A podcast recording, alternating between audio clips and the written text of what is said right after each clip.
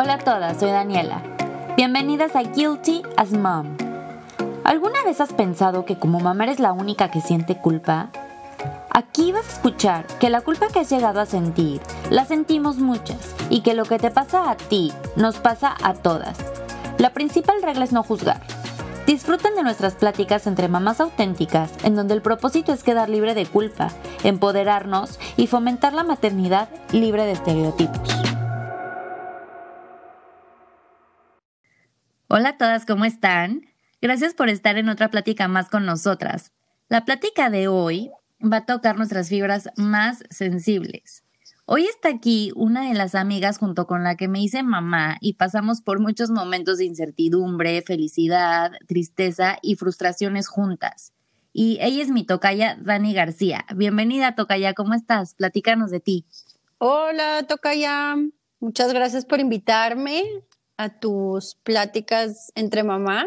Yo soy Daniela García, soy mexicana, tengo dos hijas, Carlota, que tiene cuatro años, y Alicia tiene seis meses.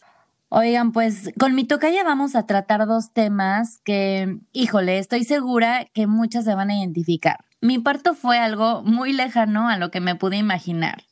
Ese es uno de los dos temas. El otro es bendita fórmula. Son los dos temas de los cuales podríamos hablar muchísimo tiempo, así que seguramente va a haber parte 1 y parte 2. Y bueno, vamos a empezar. Les voy a contar un poco de mi experiencia, lo que yo viví.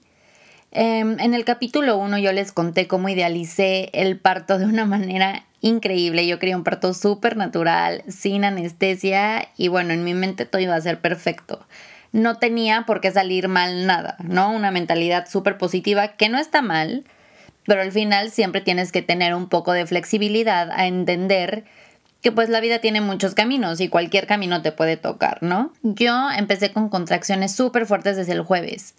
Entonces yo no dormí todo el jueves, todo el viernes estuve con contracciones, me paré a caminar por todos mis departamentos, este, saqué al perro, todo pues para, con la finalidad de que las contracciones se hicieran más seguidas y ya poderme ir al hospital. Con mi mamá y mi hermana me acuerdo perfecto evidentemente Mau, y llegó el momento, llegó el momento en que las contracciones estaban lo suficientemente seguidas para que yo me pudiera ir. Llegué al hospital, yo lo primero que dije a la enfermera fue no quiero epidural. Les estoy, o sea, esto fue como 9, 10 de la noche. Para la una de la mañana yo me acuerdo que hablé con ella y le dije, ¿qué hago? O sea, no quiero epidural, pero ya no puedo. Les conté que la presión ya se me estaba bajando. Total, un rollo. Para no hacerles el cuento largo, pues ya grité y supliqué el epidural. que no sé por qué me negué tanto tiempo porque es una, un mandato divino, o sea, la epidural te hace volar en ese momento.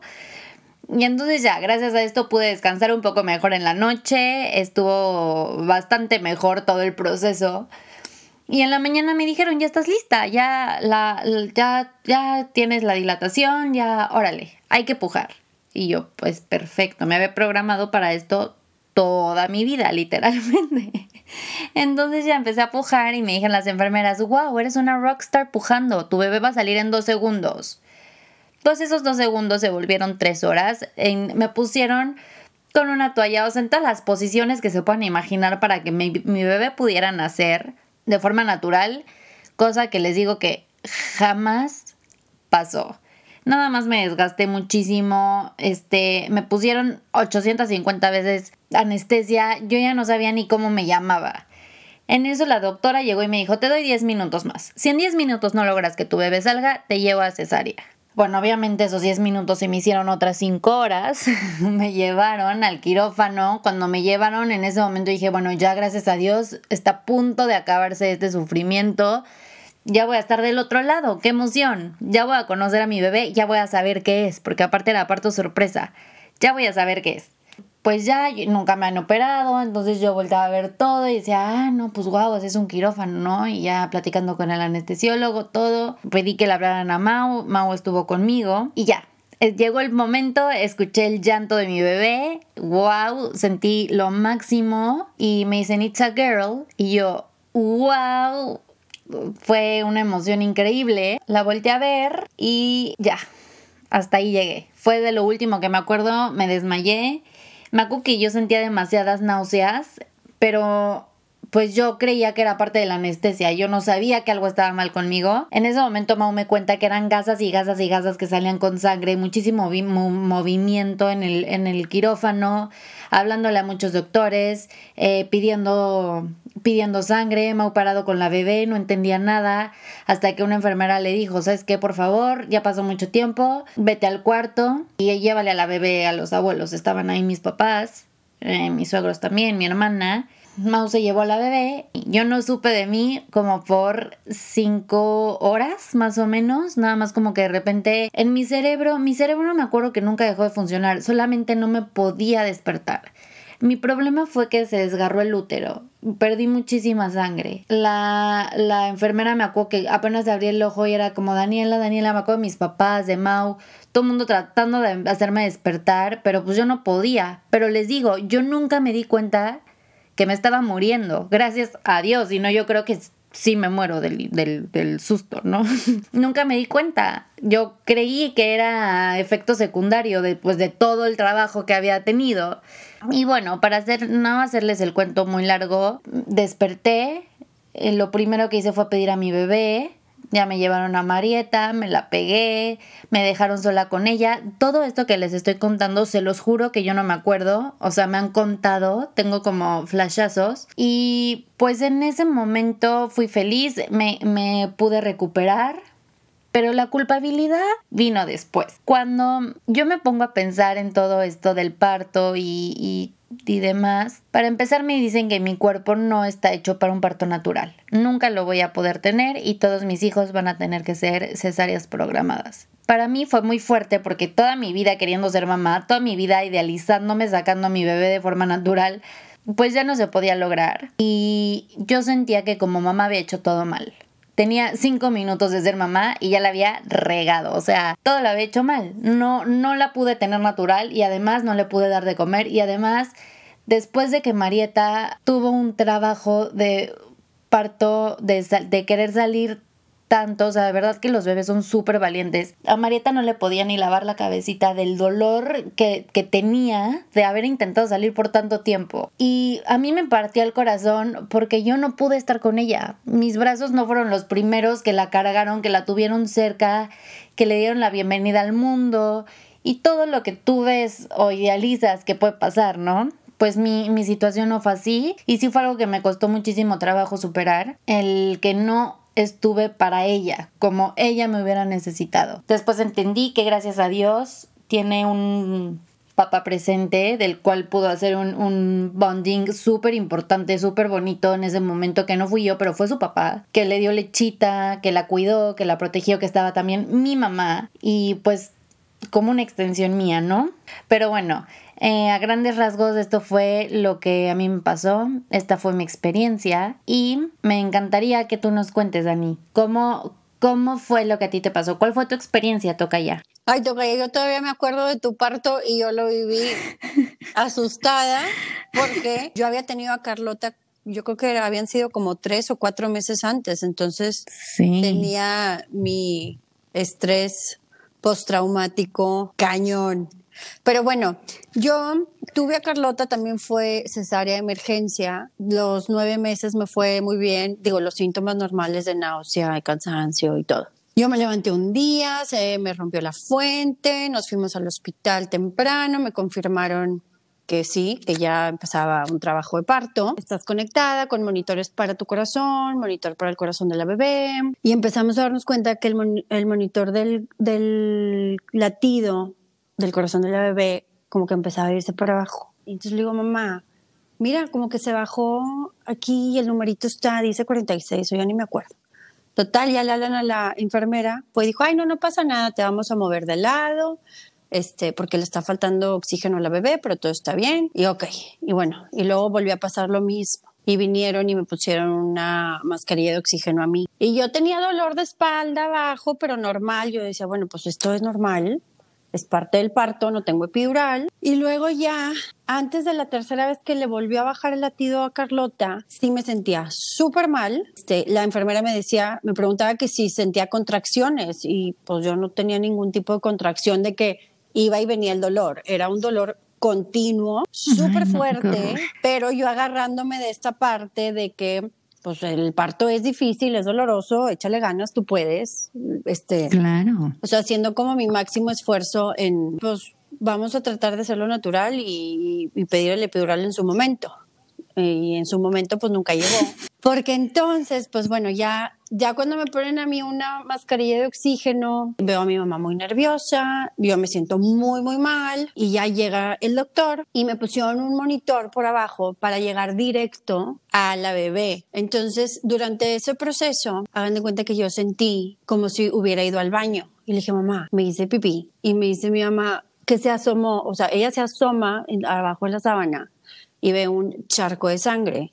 Y dijo, sí, claro que sí, gorda, es normal, no pasa nada. Ella tratando de hacerlo más cool. Cuando realmente se me había desprendido la placenta, que pues bueno, esa es una super mega emergencia porque la bebé se queda sin tener oxígeno. Entonces, bueno, ya eso en cuestión de segundos me estaban llevando al quirófano, pues no entendía bien qué estaba pasando porque el doctor nada más me decía, it's gonna be okay, it's gonna be okay, we don't have time to sleep you y nada más me aventaron para atrás pues te gasean, ¿verdad? Para, para te noquean. Me sacaron a Carlota y bueno, Carlota también tuvo, o sea, una bienvenida a este mundo muy pesada porque pues ella le echó muchas ganas en sobrevivir porque tenía tres vueltas del cordón umbilical enredadas en el cuello y bueno, y trago meconio, tenía agua en los pulmones, entonces le tuvieron que ayudar a respirar.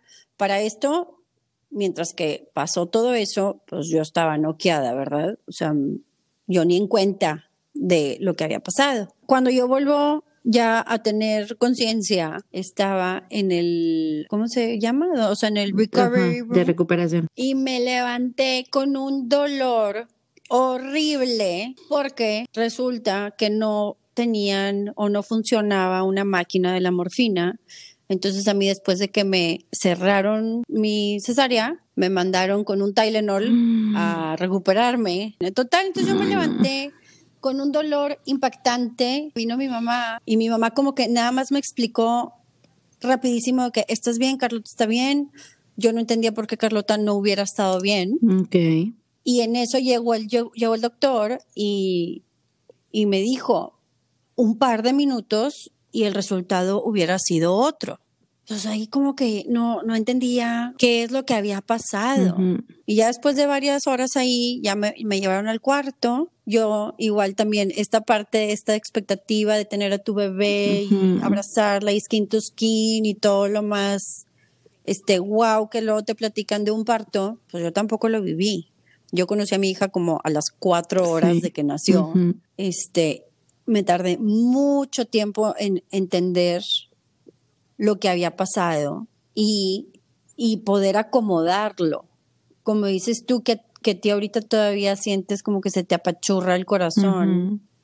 Este, yo creo que sí es bien difícil y es una parte en donde puedes tener como esa cicatriz. Por mucho tiempo. O sea, yo realmente estoy impactada cómo me tardé tanto tiempo en asimilarlo porque aparte yo, según yo salí del hospital y nadie, nada había pasado. O sea, yo estaba súper agradecida de que Marieta estaba bien, de que yo estaba bien. Según yo ya le había dado vuelta a la hoja de que, ok, perfecto, estuvo horrible, la pasamos fatal, pero ya, no pasa nada. Después de eso, me acuerdo de muchos fines de semana que era como se cumplían semanas de que Marieta había nacido y yo la pasaba fatal, o sea, yo sí me ponía a llorar mucho y obviamente era trauma. Y fue a mí lo que me ayudó mucho fue a poder aceptarlo, a poder decirlo en voz alta. Estaba platicando con una tía, Pati, te mando un saludo si me estás escuchando, que me dijo, este, me costó mucho trabajo embarazarme de Mariano, más trabajo de lo normal, y entonces algo le está diciendo de que no me puedo embarazar, no me puedo embarazar, y ella me decía de que claro que te puedes embarazar. A ver, no sé cómo me llevó a la plática al punto en el que yo pude aceptarlo, al que le puedo decir, ¿sabes qué, Pati? Tengo pánico. Pánico de lo que pasó, pánico que me vuelva a pasar. Y era eso, esa era la verdadera razón. Entonces, darte el tiempo de aceptarlo, de decirlo en voz alta y liberarte.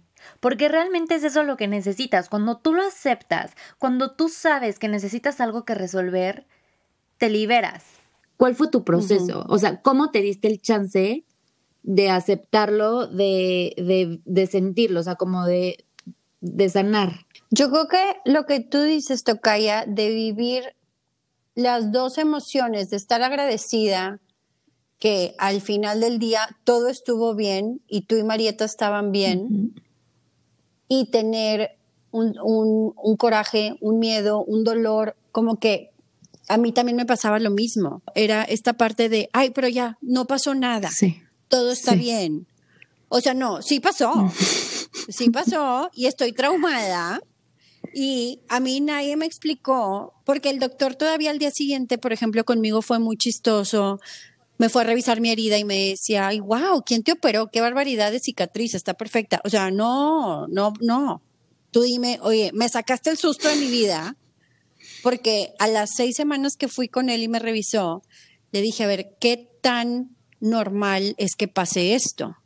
Y me dijo, pues normalmente pasa una de las tantas cosas que te pasaron a ti. Entonces, sí era así como poder darme un espacio en donde sentir y vivir ese dolor, ese miedo, ese coraje, porque en mi caso yo sé que también se tardaron mucho, ¿no? o sea, en llevarlo a tan lejos. Sí, sí se tardan. Yo consigo lo mismo al mío, sí. Porque ah, pudieron habernos superado antes. Claro. Entonces, esta parte como que también poder darte el espacio de vivirlo, de llorarlo, de platicarlo. Yo se lo platiqué a todo el mundo, se me hace. Este. Y no minimizarlo. Exacto, darle su lugar, porque sí es muy traumante y es tu primer bebé. Entonces, tú tienes, puedes tener cierta expectativa y al mismo tiempo no sabes ni qué va a pasar y este destrone de ti misma, de que ya ahora todo es el bebé. Eh, son emociones ya de por sí bien fuertes y luego súmale el trauma de que te tuvieron que operar porque te estabas muriendo, tú o la bebé. Este, ir a terapia y platicarlo y ponerle, te digo, darle su lugar. Mi terapeuta en su momento me dijo que lo tenía que vivir un poco como un duelo en el sentido de que a mí me noquearon y ya no supe qué pasó con mi bebé, ¿verdad? O sea, como que te quedas en esa incertidumbre y tu cuerpo en shock. Entonces, en Austin fui con un terapeuta físico. Tenía mucho dolor de espalda baja y me hizo trabajo en el psoas, que es, son los músculos que te conectan como que la pierna al abdomen. Te pone presión con su mano hasta lo más profundo de tu ser. Y yo le dije, me disculpas, voy a decir un chorro de maldiciones en español porque sentí el dolor más horrible. Y y al mismo tiempo empecé a sentir un chorro de tristeza y empecé a llorar y llorar y llorar y llorar. Y me dijo, es que tu cuerpo tiene un trauma y es, pues es, parte como del vientre, ¿verdad? Algo así tengo entendido. El chiste es que, bueno, estaba liberando carga que tenía de ese día. Y todavía, después de mi segunda cesárea, mi cuerpo se volvió a liberar de tanta energía del trauma que tenía. A ver, ya que estás hablando de la segunda cesárea, ¿cómo decidiste que era el momento de volverte a embarazar? ¿Cómo decidiste, ok, bueno, ya, ya entendí que no todo puede ser color de rosa como a mí, como a nosotras nos lo pintaron. Ya, ahora sí ya estoy lista, ya sané, ya, ahora sí ya quiero tener otro bebé. Pero espera, no me la contestes aquí. Esta pregunta se queda para el próximo capítulo de Guilty as Mom en el mismo capítulo en el que dices, la lactancia no es lo mío, bendita fórmula, prefiero mi salud mental. Pues muchas gracias a todas por acompañarnos en este capítulo. Nos vemos la próxima semana aquí en Guilty as Mom. Acuérdense que cualquier duda o comentario me lo pueden mandar en arroba Guilty as Mom en Instagram o en la fanpage de Guilty as Mom en Facebook. Y acuérdense de darle follow en Spotify a Guilty as Mom. Muchísimas gracias por estar aquí. Les mando un abrazo a todas. Bye. Acuérdate que tu instinto no se equivoca. Nos vemos la próxima semana aquí en Guilty as Mom.